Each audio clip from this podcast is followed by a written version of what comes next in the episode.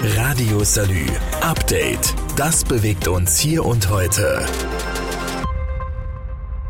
Der rassistisch motivierte Anschlag 1991 auf Samuel Kofi Jeboa ist nach meiner Einschätzung bis zum heutigen Tag eine tiefe Wunde im kollektiven Gedächtnis des Saarlandes. Wo sie recht hat, hat sie recht, unsere Ministerpräsidentin.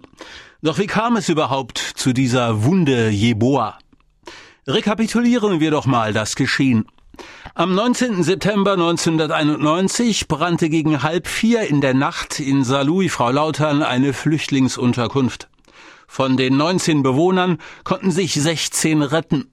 Zwei sprangen aus Fenstern und zogen sich Knochenbrüche zu, und Samuel Jeboa, 27-jähriger Flüchtling aus Ghana, wurde im Treppenhaus von den Flammen eingeschlossen und erlitt schwerste Verbrennungen, denen er kurze Zeit später erlag. Danach ermittelte selbstverständlich die Polizei. Und wie? Ich will an dieser Stelle mal eine Geschichte erzählen. Meine Geschichte. Ich habe damals in der Nähe des Tatortes gelebt. Und mir und vielen anderen war damals schon klar, dass es sich um einen rechtsradikalen Mordanschlag handelte. Und uns war auch klar, woher der Täter kam, nämlich aus einer neonazistischen Kameradschaft in Frau Lautern. Ich habe das damals einem befreundeten Polizisten aus Dillingen gesteckt, und was bekam ich zu hören? Ja, nein, wir ermitteln ergebnisoffen in alle Richtungen, vielleicht ein Unfall oder was im Drogenmilieu. Um es kurz zu machen, was ich damals erlebte, war Rassismus bei der Polizei, nicht wahr? Dunkelhäutige Menschen haben ja immer was mit Drogen am Hut und eine völlige Blindheit auf dem rechten Auge. Ich glaube, er steht ein Stück weit auch dafür, dass offenkundig zu diesem Zeitpunkt die Gesellschaft der Bundesrepublik Deutschland nicht in der Lage war, ein rechtsextremes Problem in der eigenen Mitte zu erkennen inklusive des auch dazugehörigen gewaltbereiten Potenzials. Wir müssen uns leider auch bewusst machen, dass Rassismus und Neonazismus und die daraus resultierenden menschenfeindliche Ideologie, die gelegentlich sich auch in Form von Gewalt dann letztendlich äußert, auch im Saarland anzutreffen war. Das dazugehörige Gedankengut auch bis zum heutigen Tag noch weiterlebt. Und was geschah damals in der Folge? So gut wie nichts. Samuel Jeboa wurde auf dem Friedhof an der Neuen Welt in Saarlouis beerdigt. Der Fall wurde nicht aufgeklärt und zu den Akten gelegt. Lediglich wenige Menschen bemühten sich, die Erinnerung an das Nazi-Mordopfer Jeboa aufrechtzuerhalten. Wobei denen seitens der Kommunalverwaltung gelegentlich mächtig Steine in den Weg gelegt wurden. Dabei kam es auch zu Szenen und Diskussionen, die des Andenkens an einen Toten einfach unwürdig waren. So blieb es jahrzehntelang. Und dann 2020 plötzlich die Wende. Eine Zeugin berichtet von einem Mann, der vorgibt, der Täter zu sein. Der Verdächtige kommt aus dem damaligen Frau Lauterer Neonazi-Milieu.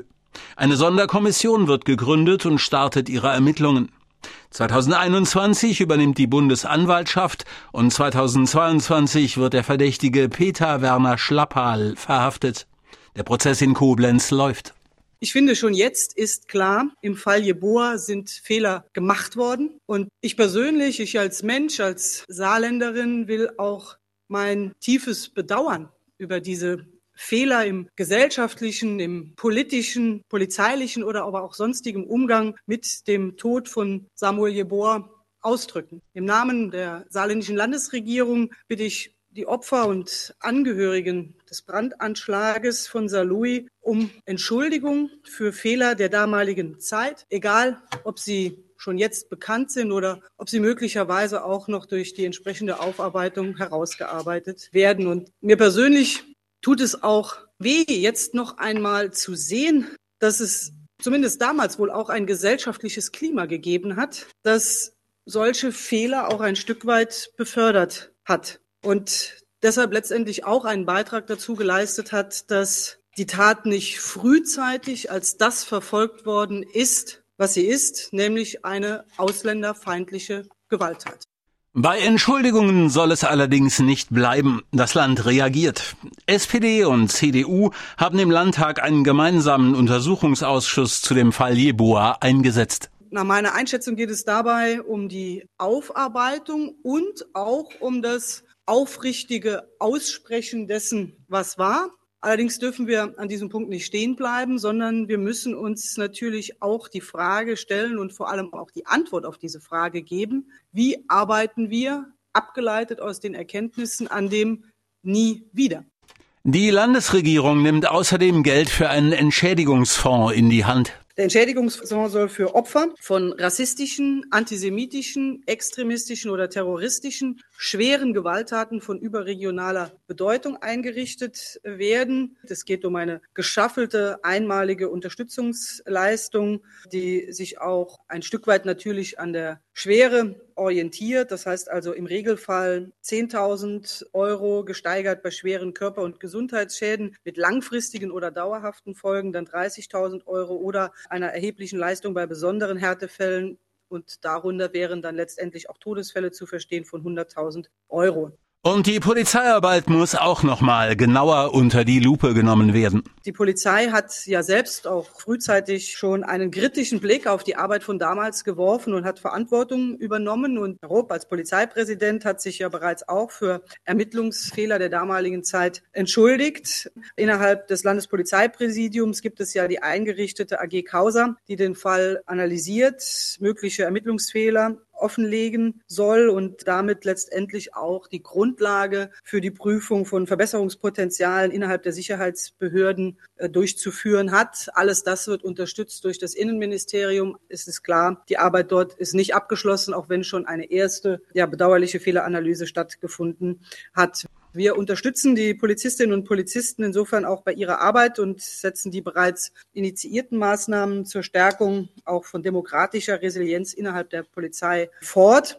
Dabei geht es äh, auch letztendlich darum, dass äh, das Wissen um Rechtsextremismus, um Hasskriminalität oder aber auch Verschwörungstheorien in der Aus- und Fortbildung zukünftig noch verstärkt Raum finden sollen. Es geht auch darum, dass ein anonymes innerdienstliches Beschwerdesystem ausgebaut werden soll, dass es auch ein spezielles Fallmanagement geben soll und alle Konsequenzen, die im Grunde genommen jetzt schon ein Stück weit angelegt werden, dann auch noch weiter zur Umsetzung gebracht werden. Und zu guter Letzt soll den Opfern Gerechtigkeit widerfahren. Als weiteren Baustein dessen, was äh, wir an Schlussfolgerungen schon aus äh, dem jetzigen Wissen herausziehen wollen, will ich äh, dem Landtag vorschlagen, dass ein eigener Rassismusbeauftragter bestenfalls dort angesiedelt werden soll, der dann als unabhängige Ansprechperson allen Stellen helfen kann, etwas sensibler mit dem Thema Rassismus und ausländerfeindlicher Gewalt umzugehen. Und das war bereits angekündigt im Regierungsprogramm äh, auch ein Landesaktionsplan gegen Rassismus und Antisemitismus initiiert wird. Wir müssen auch ein Stück weit mehr die Opfer in den Mittelpunkt auch unserer Betrachtung stellen. Das betrifft sowohl ein angemessenes Gedenken, aber auch eben einen angemessenen Umgang mit den Opfern, einen wertschätzenden Umgang mit den Opfern. Und insofern würde ich gerne zusammen mit der Stadt Saarlouis eine Gedenkstunde der Stadt und der Landesregierung abhalten, mit Ihnen auch über weitere Maßnahmen sprechen. Und ich möchte zudem den Angehörigen von Opfern und Geschädigten, soweit sie denn bekannt sind, auch ein Gesprächsangebot machen, auch um sie zu Wort zu kommen zu lassen. Okay, halten wir fest, die Gerechtigkeit setzt sich offenbar doch durch. Doch es hat über 30 Jahre gedauert. Und für Samuel Jeboa kommt das alles sowieso zu spät. Der würde übrigens nächstes Jahr 60 Jahre alt. Und er könnte jetzt ein braver Bürger unseres Landes sein wenn wir es nur zugelassen hätten. Radio Salü. Update. Das bewegt uns hier und heute. Jetzt abonnieren und keine Folge verpassen. Überall, wo es Podcasts gibt.